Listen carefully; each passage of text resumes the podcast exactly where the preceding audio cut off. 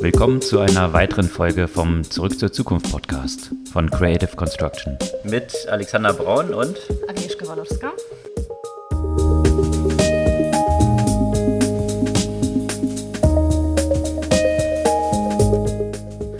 Was gab's Neues letzte Woche? Johnny Ive, der Apple verlässt. Ja. Und das ist. Äh, Natürlich eine Legende, fast wie Steve Jobs. Ja, eben. Und mit Tim Cook, die, dieses Triumvirat sind ja so die Kernleute hinter dem ganzen Erfolg von, von Apple in den letzten Jahren gewesen. Hm. Und deswegen war das schon eine ziemliche Schlagzeile und ist natürlich entsprechend breit im Internet behandelt worden. Und entsprechend auch von der Börse bewertet worden. Ne? Da die Aktie von Apple ähm, ist ja erstmal schön nach unten gegangen nach dieser Nachricht. Ja. Weil man sich dann natürlich auch fragt, äh, was ist der Grund und was sind ja auch die Konsequenzen äh, für die Produkte. Weil, weil man könnte sagen, nach dem Tod von Steve Jobs war ja quasi der Johnny Ive derjenige, äh, der, könnte man sagen, für die Kontinuität da ja auch gesorgt hat, äh, gerade was die Produkte angeht. Und für den Designfokus eben. Für den Designfokus ne? halt eben, genau. Das war, gab ja auch so einzelne Meldungen. Also das Wall Street Journal hat ja einen längeren Bericht darüber mhm. geschrieben. Und die hatten natürlich mit einer großen Anzahl von Leuten bei Apple gesprochen und da kristallisierte sich so raus, dass Johnny Ive wohl frustriert davon war, dass Tim Cook als so ein klassischer Operations Guy nicht so den Fokus auf Design zu haben scheint.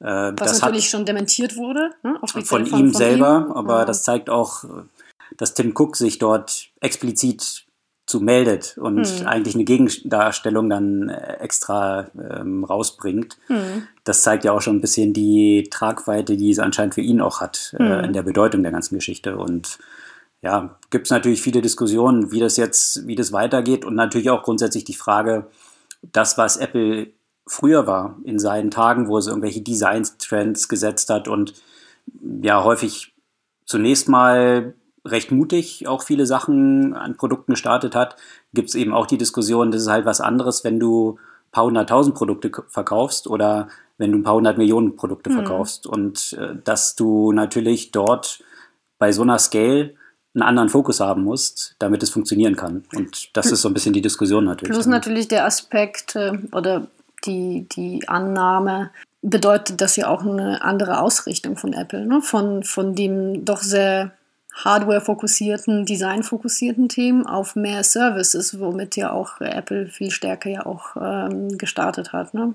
Und das war eine weitere Diskussion, die sich daraus genau. ergab. Also, aber zunächst mal Hardware, Software. Hm. Ich meine, John Ive ist ja traditionell eben eigentlich Hardware-Guy. Genau. Und äh, nachdem dann der Software-Chef dort rausgeflogen war und Johnny Ive dann auch Head von Software Design plötzlich wurde, und dann das etwas allgemein bestätigt missglückte iOS 7 rauskam, äh, was ja von allen bestätigt ein ziemlicher Griff ins Klo war, zunächst mal in der ersten Iteration. Da sich natürlich auch so ein bisschen die Frage stellt, jetzt hatte, hatte Johnny Ive tatsächlich so äh, den klaren Fokus, was Software angeht, wobei die Argumentation dann auch wiederum ist, also im Switch zu iOS 7 ist man ja von diesen skomorphem Design, also sind bubbly äh, Annahmen von, von irgendwelchen 3D-Darstellungen ja weggegangen und zu hm. diesem flachen, äh, flachen hm. minimalistischen Design gegangen mit eye-popping Colors sozusagen. Mhm. Äh, aber das hat man halt auch schon gesagt, dass aber letztendlich auch notwendig gewesen ist, weil wenn man sich dann solche Produktiterationen wie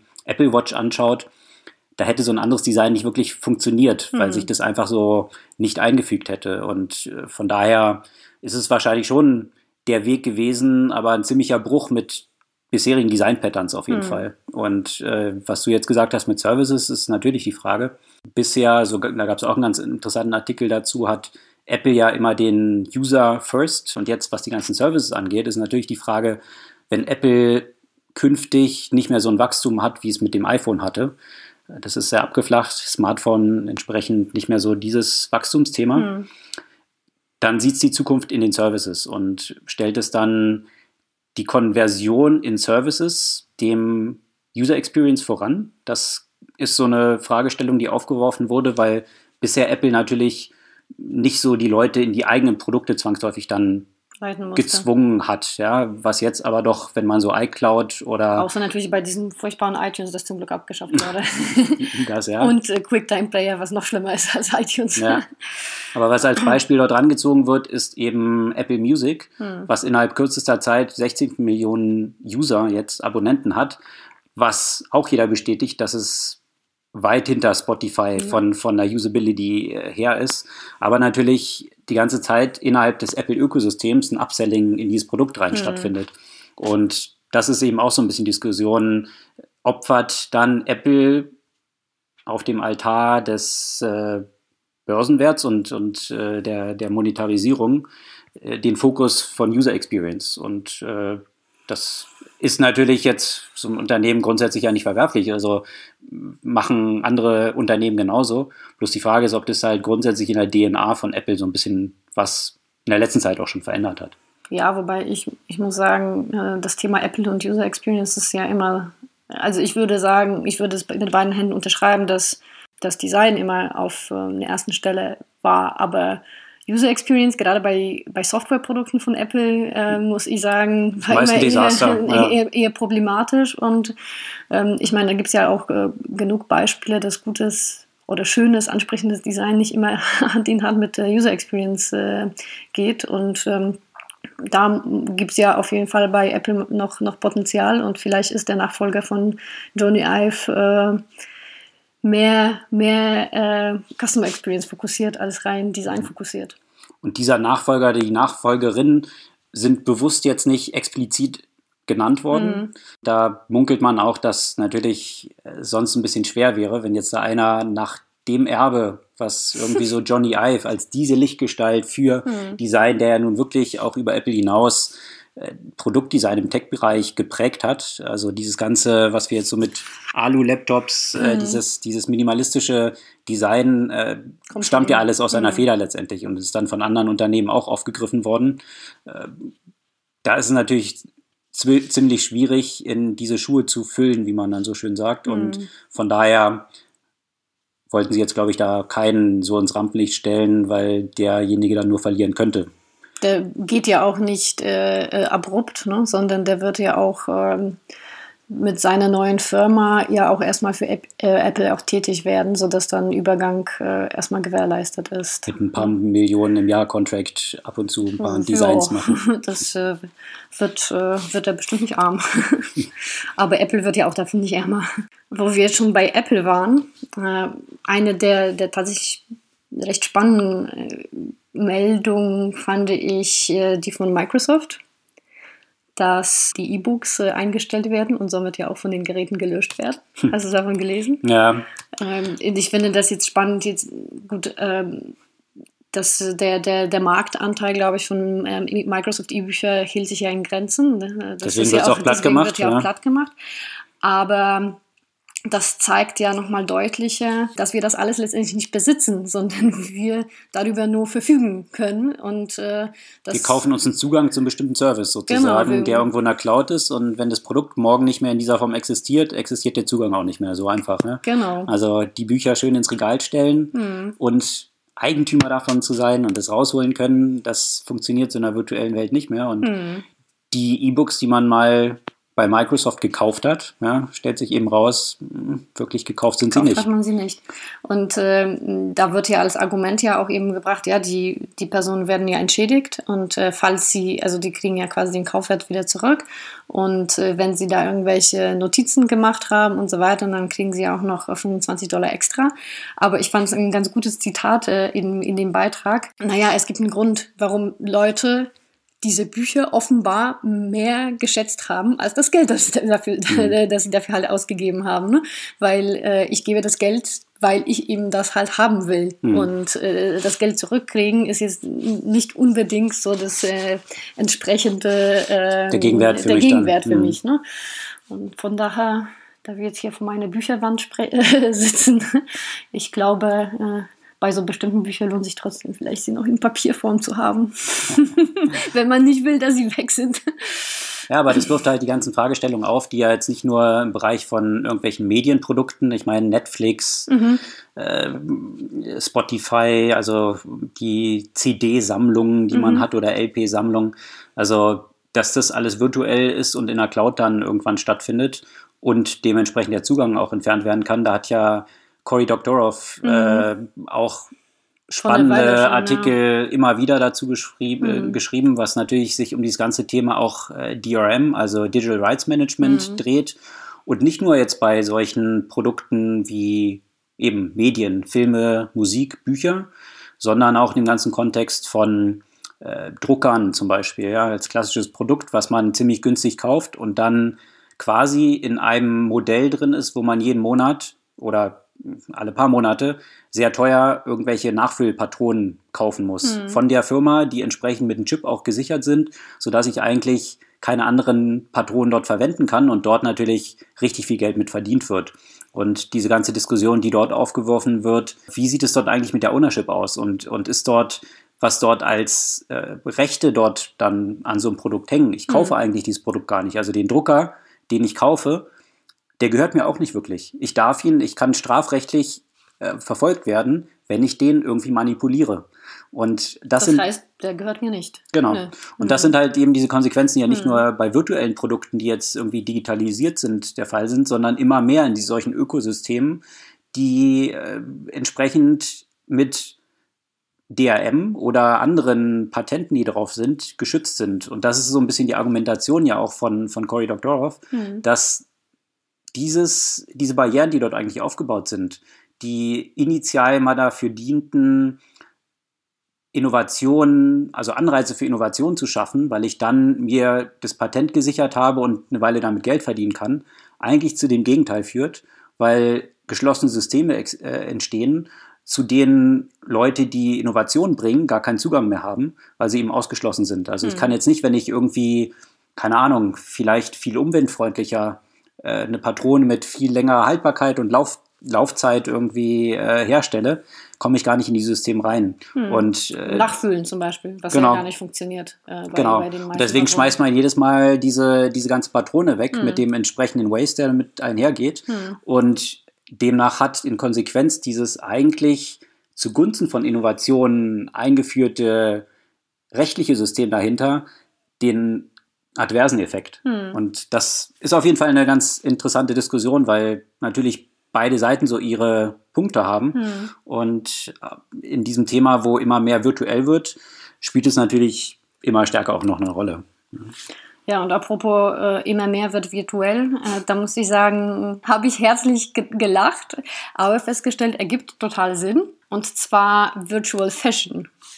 Äh, es gibt nämlich auch eine, eine Modemarke, die einfach für die äh, ganzen Instagram-Mode-Influencer äh, eine Möglichkeit bereitstellt, sich die Klamotten einfach rein digital zu kaufen und äh, sie dann entsprechend äh, in die Instagram-Fotos einzuarbeiten.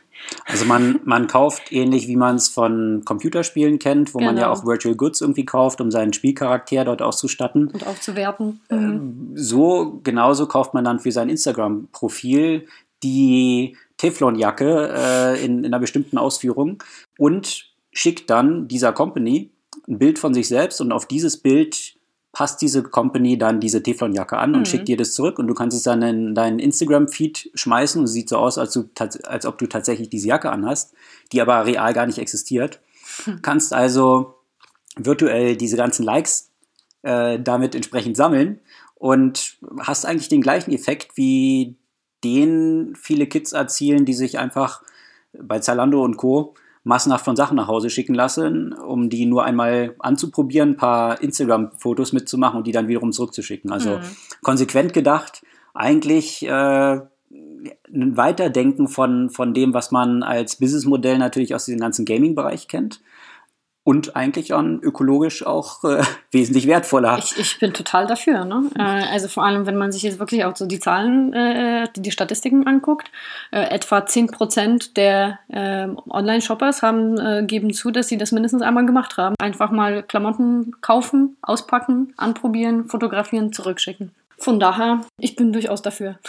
Also durchaus ein interessantes Businessmodell für viele, die jetzt nicht so mit dieser ganzen Technologie aufgewachsen sind, sondern eher dort reingewachsen sind. Mhm. Ja, ist es natürlich gar nicht, gar nicht vorstellbar. Ähm, vor wenigen Jahren war es auch noch nicht vorstellbar, dass man quasi irgendwelche virtuelle Charaktere hat, auch auf Instagram, mhm. die, also keine realen Menschen dahinter sind, sondern äh, Virtual Celebrity, mhm. die heute Millionen von Followern haben. Mhm. Ja? Und äh, hatten wir vorhin gerade drüber gesprochen, in Japan, äh, das, was wir aus dem Film Her kennen, ja, wo, wo sich dann jemand in ein virtuelle, eine virtuelle Freundin hat oder in einen Assistent, Computer, einen ja. virtuellen Assistenten mhm. verliebt. Äh, in Japan unterdessen schon gang und gäbe ist, wo sogar Hochzeiten stattfinden mit virtuellen Charakteren, die äh, auf der Nintendo-Konsole unterwegs sind und man dann eben Leute mit Nintendo auf der Straße rumlaufen sieht oder im Park auf der Bank sitzen sieht mit diesem virtuellen Charakter. Also das ist schon äh, ganz faszinierend. Man muss es nicht mögen, aber bezüglich Virtualität gibt es ja dort auch mehr im Mass-Market-Bereich. Also Mass-Market-Bereich kommt es vielleicht mit Fashion und solchen Themen auch mit dem je größer die, der Anteil der Leute wird, die eben so aufgewachsen sind, hm. ähm, auch immer stärker dorthin. Also ein großes Geschäftsmodell ist es schon. Im anderen Bereich, da dreht sich um Restaurants und Küchen und eigentlich auch wiederum konsequentes Weiterdenken dieses virtuellen Gedankens, dass wir halt irgendwie sagen, okay, äh, wir hatten lauter Services dann, die entstanden sind wie Lieferheld, Delivery Hero äh, und so weiter, äh, die einen das Essen nach Hause bringen und man bestellt es eben aus irgendwelchen Restaurants, die holen es dort ab und liefern es zu Hause ab. Und das weitergedacht ist eigentlich ein Modell, dass man jetzt sagt, es sind die äh, Venture Capitals, äh, VCs gerade ganz crazy ähm, auf virtuelle Küchen. Mhm. Also dass irgendwelche Küchen kreiert werden, wo ich mich quasi einmieten kann und ein virtuelles Restaurant dann habe, also sogenannte Cloud Kitchen. Mhm. Und ich kann halt zig Brands dann mal ausprobieren, halt hier irgendwas im Bereich von Thai oder Italienisch, was auch immer, äh, und dem eine bestimmte Brand geben. Es existiert aber gar kein tatsächliches Restaurant. Hm. Und das verknüpfe ich, diese, diese virtuelle Küche mit meinem virtuellen Restaurant, verknüpfe ich dann entsprechend mit diesen Delivery Services. Und dementsprechend existiert das Restaurant dann, ja. Also dort können Leute dann bestellen und sich die Essen, die ich dort kreiert habe, nach Hause liefern lassen. Und äh, in diesen, auf diesen Trend ist natürlich jetzt auch Amazon aufgesprungen. Die sind mit äh, knapp 600 Millionen Dollar bei Deliveroo eingestiegen. Mhm. Und Deliveroo hat sein Geschäft von diesem klassischen, ja, ich liefere dir irgendwie Essen nach Hause von bestehenden Restaurants, auch dahingehend erweitert, dass sie eben solche Cloud Kitchens betreiben. Mhm. Und das ist jetzt so ein bisschen die Diskussion, was darum, was daraus sich wiederum auch für mögliche Konsequenzen A durch den Einstieg von Amazon ergeben, was natürlich so im Market auch nochmal einen bestimmten Push in eine bestimmte Richtung gibt. Aber auch natürlich in dieser Konsequenz, Amazon steht ja sowieso schon am Pranger, für die Verödung der Innenstädte zu sorgen durch äh, die ganzen äh, Shops, die, die dort nicht mehr profitabel operieren können. Was das für Innenstädte dann bedeutet, wenn irgendwann die Restaurants dann eigentlich auch nicht mehr in dieser Form und diesen oh. Umfang genutzt werden. Glaubst das du, dass, ist zum Beispiel. Es, glaubst du, dass das dann so sein wird? Weil ich weiß es nicht. Äh, so Essen liefern lassen und ins Restaurant gehen, das sind doch zwei unterschiedliche äh, Erlebnisse am Ende. Das auf jeden Fall. Bloß die Frage ist, ähnlich wie bei Kinos, ähm, mhm. natürlich ist es auch was anderes und es gehen auch noch Leute ins Kino weil das Erlebnis im Kino ein anderes ist und man versucht es natürlich noch. gehen eigentlich immer noch immer mehr Leute. Also mehr Leute gehen ins, in die Konzerte, äh, seitdem sie jetzt so viel Geld nicht zum Beispiel für die äh, äh Tonträger. Tonträger halt ausgeben. Mhm. Ne? Ja, die, die Frage, die kritische Frage daran für mich ist dann immer, was ist das Erlebnis eines, einer bestimmten Tätigkeit, die irgendwie nicht ersetzbar ist? Und äh, bei Konzerten ist es eben dieses Live-Erlebnis, mhm. äh, so ein gemeinschaftliches, soziales Event, mhm. auf dem man ist. Und sicherlich auch ein wichtiger Aspekt, wo wir es gerade mit Instagram und so weiter hatten, das möglichst scheren zu können und möglichst viel Like mhm. zu bekommen und eben möglichst viele Leute neidisch machen zu können. Mhm. Sicherlich ein wichtiger Aspekt dieses ganzen Konzertgehens.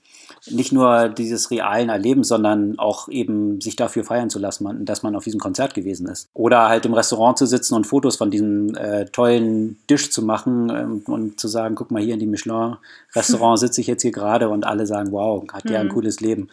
Das ist sicherlich ein wichtiger Faktor, aber wenn man sich anschaut, die Anzahl von Leuten, die oder die Frequenz auch, mit denen Leute ins Kino gehen, ist ja auch dramatisch zurückgegangen. Mhm. Also von daher glaube ich es genauso.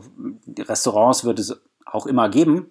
Die Frage ist bloß, in welchem Umfang und, und wie so eine Kostenstruktur von einem Restaurant aussieht, die häufig ja sowieso schon mit sehr dünnen Margen operiert, wenn überhaupt. Im Vergleich zu, ich habe eben keinen äh, Prime Real Estate, was ich mhm. irgendwo bezahlen muss, mit irgendwie äh, vielen Angestellten, sondern ich habe eben so eine virtuelle Küche und kann demnach auch auf dieser Preisebene mit sehr wettbewerbsfähigen Angeboten dort in den Markt gehen. Man könnte es ja kombinieren. Ich könnte dann die Prime Location haben, die aber nicht so groß ist, weil sie die Küche nicht haben muss, sondern ich serviere dort nur und liefere den Leuten das Erlebnis, dass da Essen serviert wird und gekocht wird woanders. Zum Beispiel. Und dahin gebracht. Ja, also ähnlich wie Ikea, die dann Innenstadtfilialen genau. jetzt haben, wo ich aus dem virtuellen Katalog die ganzen Sachen aussuche mhm. und nicht mehr diese riesen Box-Center irgendwo auf der grünen Wiese habe. Das, das ist halt die Frage, wo sich das dann hin entwickelt ne? und welche Kombination von, von Vor-Ort-Erlebnis und, und dem Zuhause konsumieren. Ich meine, dieses Zuhause konsumieren wird schon immer wichtiger mit all den Services, ja. Wenn du dir anschaust Netflix mhm. und dann mhm. kombinierst es mit dem Zuhause liefern äh, von Essen. Also äh, da gab es auch einen ganz spannend, äh, spannenden Artikel da, äh, davon dazu zu diesem Thema, zu dem ähm, digitalen Biedermeier, so wurde es genannt, ja. Also der Rückzug in die eigenen vier Wände mhm. und dort eigentlich alles stattfinden zu lassen, was man vorher irgendwie draußen gemacht hat. Ähm, ähm Aspekte dort von sind sicherlich äh, sicherlich äh, nicht von der Hand zu weisen. Aber ich wage mal anzuzweifeln, dass die Instagram-Shots zu Hause so viel Likes bekommen wie die im Restaurant und ja. auf dem Konzert. Von daher wird es immer noch einen Grund geben, rauszugehen. Außerdem, die liefern doch schöne, schöne Teller und schön Besteck und noch ein, ein ganzes Ambiente dazu. Genau, irgendwie den Bluescreen oder den Greenscreen dahinter, sodass ich dann irgendwie. Ja, das, das ist der Punkt. Das ist das Nächste. Sozusagen. Die Shareability ist ja doch der, der wichtige Faktor in diesem ganzen äh, so dramatisch wie es ist, aber ja. Was ich auch, und das ist vielleicht irgendwie, habe ich das Gefühl, heute so ein bisschen der rote Faden, der sich mhm. durch diese ganze Geschichte zieht und all die Themen, ist so diese Virtualität von, von Sachen, ja. Ob das jetzt virtuelle Kleidung ist, ob das virtuelle Restaurants mhm. sind. Was auch noch in diese Richtung dieser Virtualität geht, ist dieses ganze Thema TikTok. Ja? Mhm. TikTok als dieses total boomende Netzwerk, äh, Social Network von Leuten, naja, man geht so davon aus, irgendwie 13 bis 25, sagen wir mal, hochgegriffen, also die meisten eher im jüngeren äh, Segment davon. Und als man jetzt vor ein paar Jahren hat man ja noch von Snapchat gesprochen mhm. und das war so das heiße Ding und äh, ja, hört man jetzt nicht mehr so viel davon. Vor allem seit Instagram alle Snapchat-Funktionen übernommen hat. Genau, und das ist jetzt eben die Frage. Ähm, TikTok ist total am Boom, äh, die Downloadraten gehen durch die Decke und da steckt aber ein ziemlich großes chinesisches Unternehmen hinter, also ByteDance, die mhm. auch schon mit 75 Milliarden an der Börse bewertet sind. Also ein bisschen anderes Kaliber als Snapchat damals war, wo Mark Zuckerberg noch hingehen konnte und sagt, ich gebe dir drei Milliarden. Und dann hat er halt gesagt, äh, von nö, nö äh, keine drei Milliarden. Und naja, im Nachhinein, vielleicht hat er es doch lieber genommen, mhm. aber das wird wahrscheinlich für Facebook ein bisschen schwieriger sein, dieses Phänomen zu kopieren. Und das Interessante ist, wie es eine ganze Reihe von anderen Branchen verändert. Also Stichwort Musikindustrie. Und da gab es einen super spannenden, richtig langen Artikel auch dazu, der in diese Tiefe ging, weil was auf TikTok sta stattfindet, sind ja immer so 15 Sekunden Clips nur. Mhm. Also die eben entsprechend an diese Aufmerksamkeitsspanne anknüpfen. Und entsprechend meme-würdig sind. Und dann werden dort immer irgendwelche Wettbewerbe, äh, irgendwelche Competitions dran geknüpft, äh, dass ich, es kommt ja aus diesem Lip-Syncing-Bereich, mhm. ja. Also ich habe einen bestimmten Musiktrack und äh, dann mache ich dann irgendwie so äh, mein, meine bestimmte Show dazu, lass mich, filme mich dabei und äh, dann geht es möglichst, möglichst viral. Und viele Musiker, wenn man so bezeichnen will, entstehen derzeit auf TikTok, indem sie halt sehr clever mit Analytics dahinter gehen, welche Sachen wie abheben, äh, sich entsprechende Memes ausdenken und, und Competitions äh, dort kreieren. Was dann dazu führt, dass äh, TikTok mittlerweile so ein, so ein Scouting-Feld für lauter ähm, A&R, also Artists and Repertoires von, der, von, von den Record-Labels geworden ist, die versuchen dort die nächsten Stars zu finden und äh, auch schon eine Reihe davon gefunden haben, dann Millionen Verträge abgeschlossen haben innerhalb kürzester Zeit. Also extrem viel Dynamik, die jetzt derzeit dort in diesem Feld von, von TikTok auf, ausgeht. Was natürlich Leute, mhm. die so, das, das meine ich wieder, virtuell, mhm. ja, mit virtuellen Küchen oder virtuellen Kleidungsstücken. Ich glaube, die meisten Leute, die so vielleicht noch in der Zeit aufgewachsen sind, wo sie so, sich so Woodstock vorstellen und dann irgendwie so eine echte Gitarre.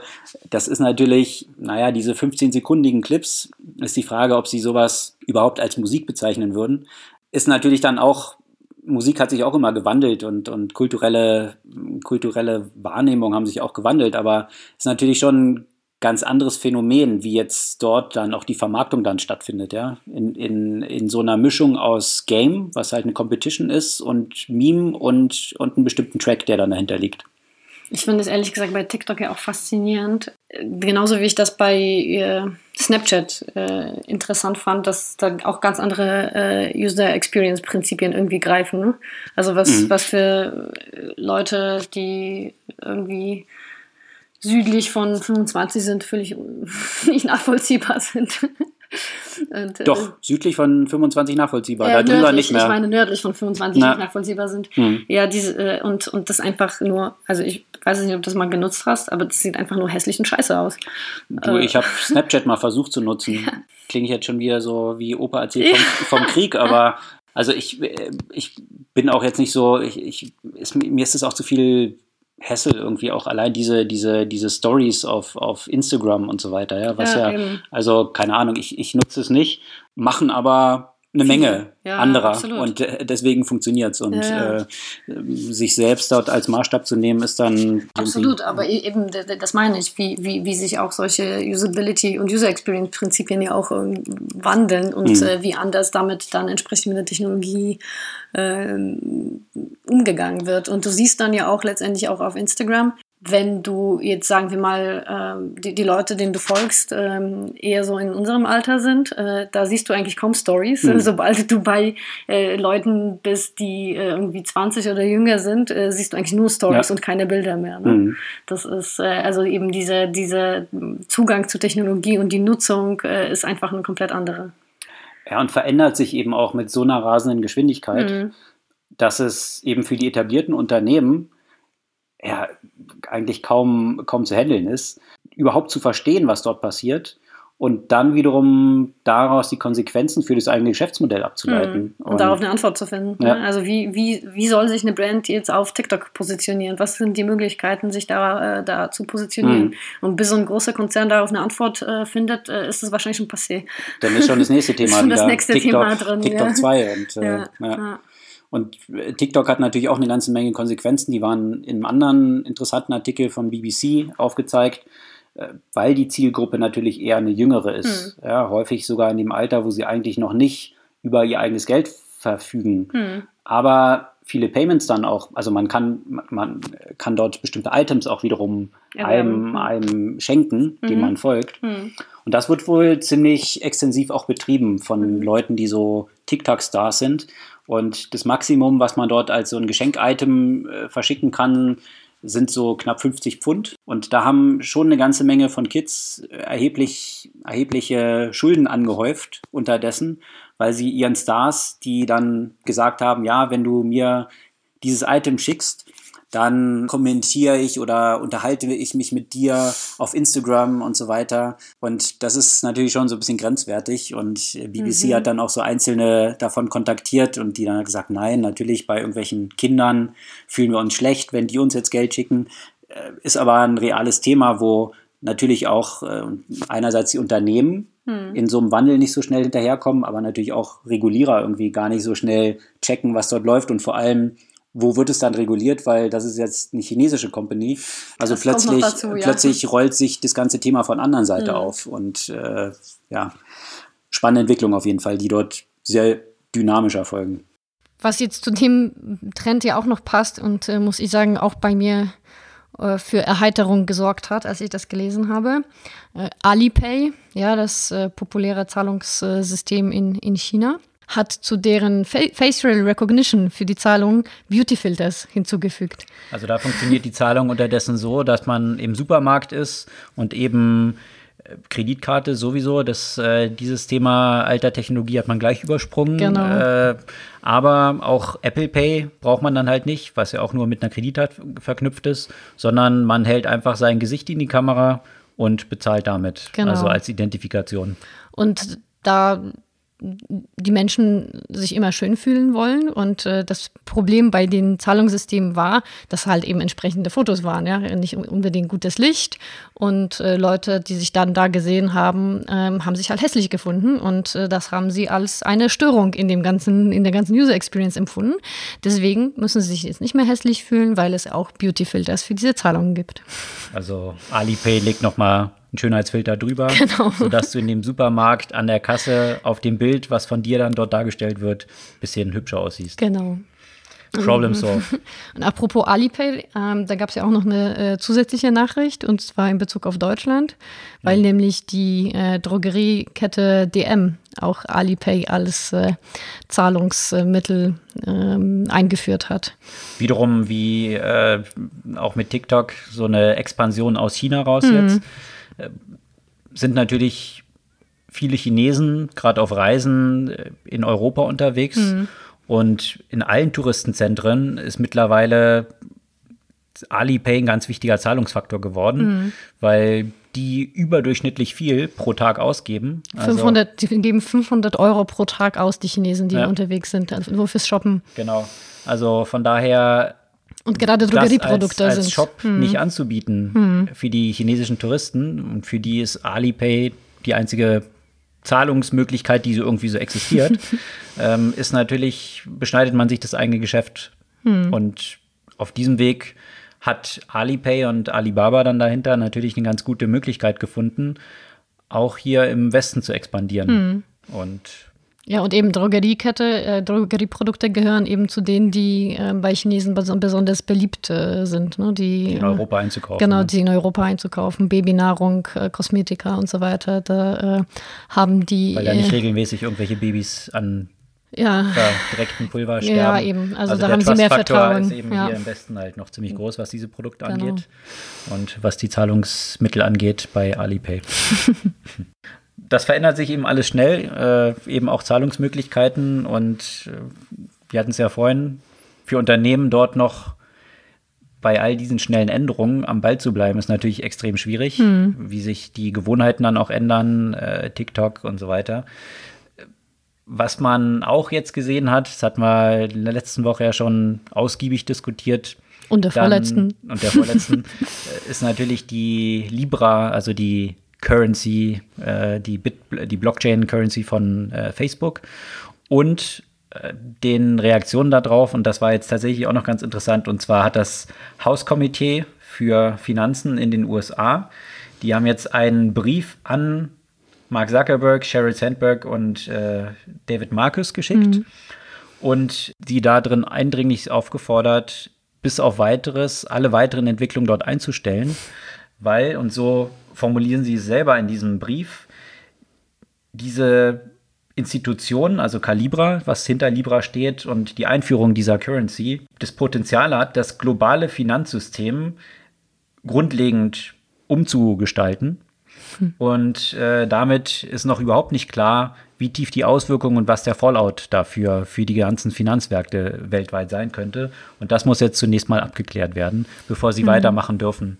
Was heißt aufgefordert? Also das heißt, sind, ist das jetzt äh, rechtlich für sie bindend oder ist das jetzt äh, mehr oder weniger, bitte, bitte lass, lass das erstmal sein? Ich glaube eher letzteres, weil ja. ähm, we write to request, also mhm. wir bitten das Weil wie ist es überhaupt? Ne? Dürfen, also können, kann man das einfach ohne weiteres verbieten? Gibt es eine Rechtsgrundlage, um das zu verbieten? Das frage ich mich. Ja, letztendlich, wenn es sich hm. um ein offizielles Zahlungsmittel handelt. Es darf hm. halt, äh, das ist ein Hoheitsgebiet von Nationalstaaten oder es hm. darf nicht einfach jemand ein Zahlungsmittel ausgeben.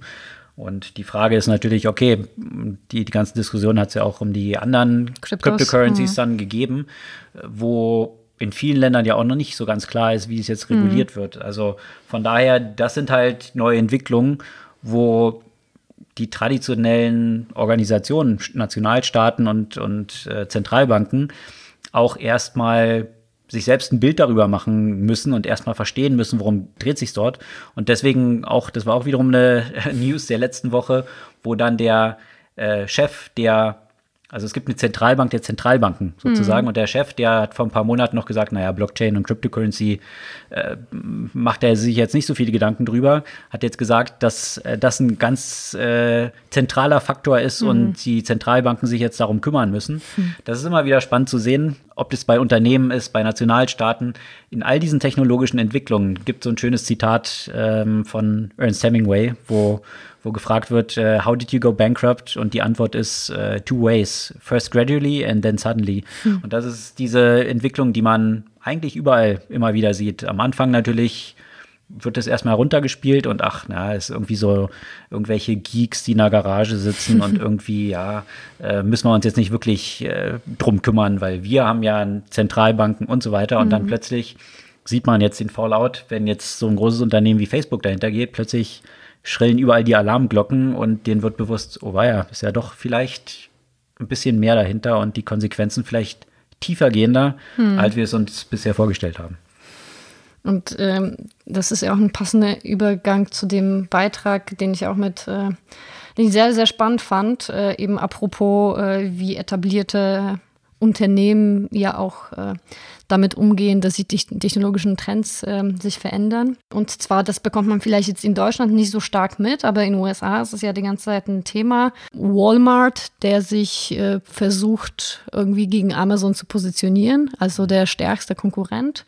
Was ähm, E-Commerce angeht. Was E-Commerce angeht, mhm. genau. Also Walmart ist äh, ihr, ähm, also ist ein traditioneller Retailer, also Supermarktkette, könnte man jetzt sagen. Glaub, also, den kennt jeder in der Welt. Also, ja? Ja, Walmart. Hat sogar in Deutschland mal versucht. In Deutschland konnten sie aber keinen Fuß fassen. Ah ja, haben sie das in Deutschland Mit versucht? Mit dem Deep Discounter-Markt, den es in Deutschland gibt, Aldi und hm. Lidl, hatten nicht unbedingt die Leute noch auf Walmart gewartet. Aber in den USA ist natürlich äh, absolut dominierend. Genau, äh, genau. Und die haben ja auch diese Stärke, die sie ja auf der sie letztendlich immer noch äh, aufbauen, dass sie sagen, äh, jeder hat einen Walmart im Umkreis von irgendwie 15 Meilen und ähm, haben ja irgendwann haben ja 2016 einen großen Schritt gemacht und äh, Jet.com gekauft für äh, über drei Milliarden Dollar. Ähm, mit der Hoffnung, dass sie damit ähm, eben ordentlich äh, im Bereich ja auch E-Commerce aufmischen. Da ging es ja auch vor allem auch äh, um den CEO ähm, und Gründer von Jet, der vorher auch Diapers.com gegründet hat, äh, Mark Lore. Und äh, den sahen sie ja quasi als den Messias mehr oder weniger, äh, der sie des Digitalen. des Digitalen, der sie eben bereit macht für den äh, Kampf gegen Amazon.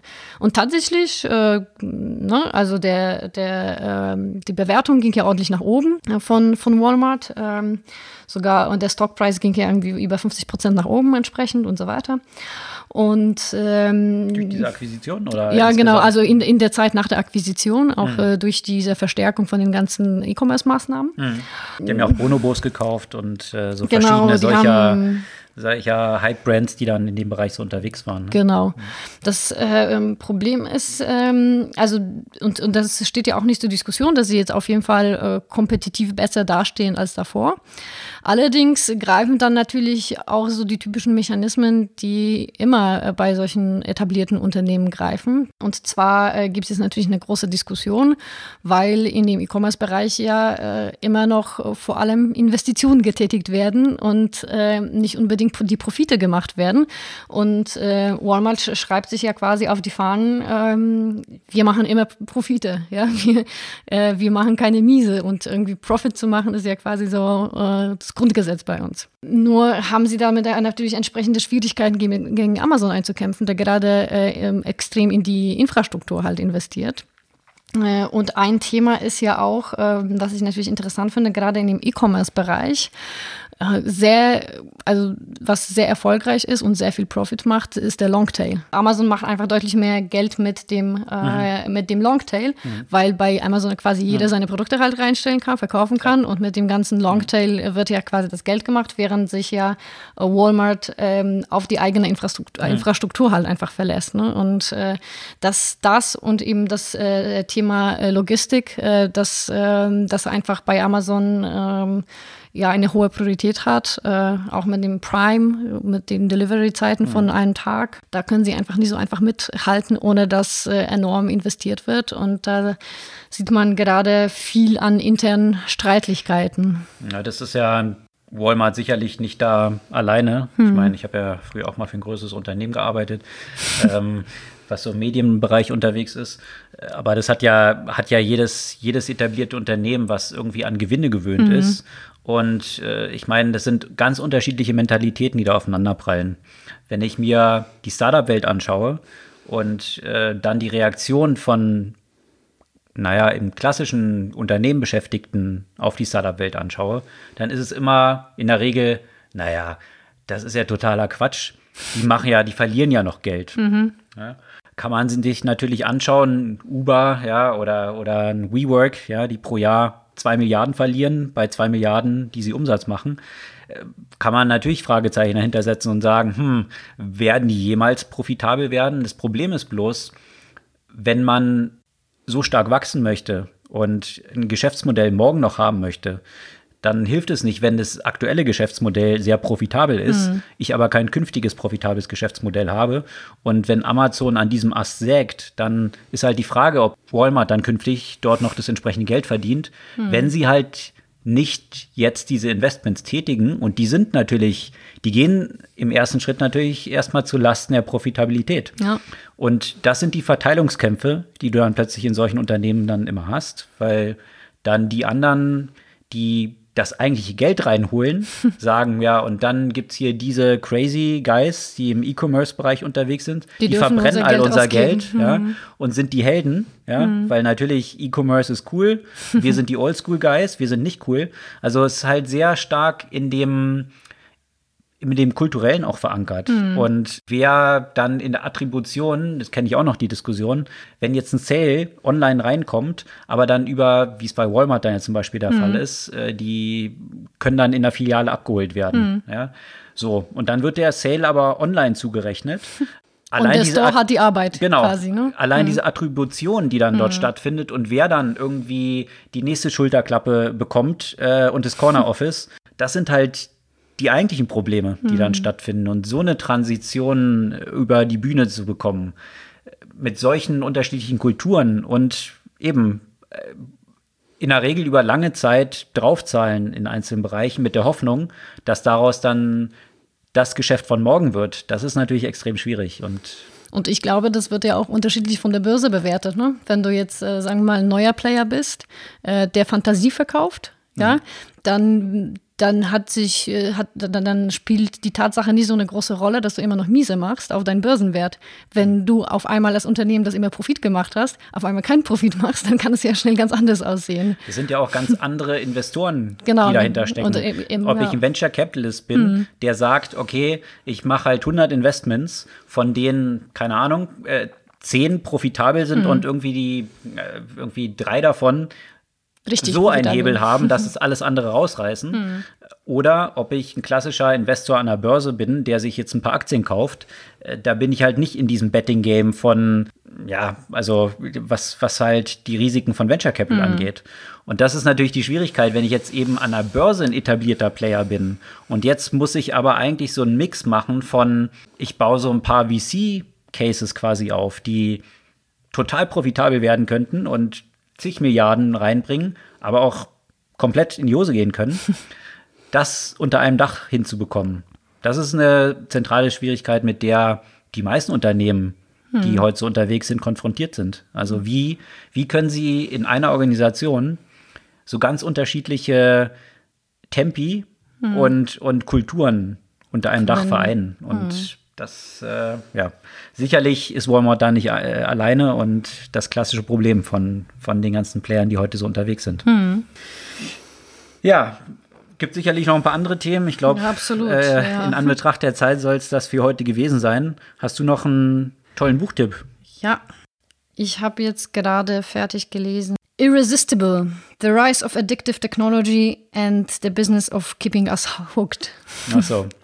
Diese Thematik wieder der Abhängigkeit von genau, so und wie System und Dark Patterns und genau. wie Leute abhängig gemacht werden. Und wie, dieser Devices wie diese Mechanismen funktionieren und wie, ja, wenig uns ja auch bewusst ist, bevor wir das anfangen, ja auch zu tracken, wie viel tatsächlich Zeit wir an, an den Screens verbringen und wie häufig wir uns ans Handy greifen und was sind die, ja, eben wie funktionieren die Mechanismen dahinter, wie vergleichbar das dann ja auch ist in den entsprechenden Mechanismen auch mit ähm, Drogenabhängigkeit zum Beispiel. Also wie im Gehirn ähnliche Sachen passieren, was dann irgendwie Genau. diese Reward-Ausschüttung von, von äh, Dopamin äh, entsprechend Genau. äh, zu dieser Abhängigkeit führen und genau diese Mechanismen auch verwendet werden in der, in der Entwicklung von Apps, äh, von Push-Notifications und lauter solchen Aspekten dort, die so ein bisschen dieses Genau. Blackjack, äh, Jack, äh, ein Jahr Slot Machine. Slot-Machine äh, Ja. Sachen sind, ja, Genau. die so zu so einer Abhängigkeit führen. Und wie gerade auch solche Mechanismen, die ja auch ähm, bei Facebook zum Beispiel, dass die Notifications nicht sofort passieren, ne? so, so dass diese Reward etwas verzögert wird, dass du dich erstmal so denkst, so ja, warum liked das keine? Und dann auf einmal kriege ich ja ganz viele davon und äh, dass du immer wieder so kleine, ja, in kleinen Dosen äh, diese Endorphinausschüttung äh, bekommst, äh, ja. Das hat ja in der letzten Zeit für ziemlich viel Wellen gesorgt. Äh, Tristan Harris, wahrscheinlich so der bekannteste Vertreter in diesem Umfeld, ein Ex-Product-Designer von Google, der eben genau aus diesen Gründen Google verlassen hat und diese Time-Well-Spent-Bewegung gestartet hat, die sich auch Mark Zuckerberg zu eigen gemacht hat und der dann auch von Time-Well-Spent gesprochen hat und so jetzt tracken lässt, ja, wofür man, wo man seine Zeit verwendet, was ja bei Apple oder auch in allen Betriebssystemen mittlerweile Standard ist. Aber letztendlich geht es ja dem Geschäftsmodell so ein bisschen entgegen. Und deswegen ist es häufig doch so ein bisschen Feigenblatt, was dort gemacht wird. Und so richtig will man Leute ja davon nicht wegbewegen. Außer, außer die eigenen Kinder. Ne? Also das ist ja auch so ein bisschen das klassische äh, Never get high on your own supply, dass äh, die äh, ganzen äh, Silicon Valley äh, Gründer und ähm, Manager, bei den Kindern gibt es ja immer Screenverbot. Ne? Die Kinder von äh, Steve Jobs dürfen nie auch ein iPad haben, äh, zum Beispiel. Und äh, die werden zu Montessori-Schulen äh, geschickt, äh, damit sie mit Holzspielzeug spielen. Also das ist ja auch mal, auch da gibt es ja ein, kann man einen Vergleich ziehen mit, äh, mit den Drogen. Das soll es für diese Woche gewesen sein. Wir freuen uns wie immer über euer Feedback, eure Likes und Follows. Äh, Die ganzen Links zu den Artikeln, über die wir diese Woche gesprochen haben, auch wie jede Woche, posten wir auf der Blogseite von unserem Podcast und ihr könnt uns auf allen Podcast-App hören, die ihr dort draußen so am liebsten nutzt. Wir freuen uns auf kommende Woche. Bis dann.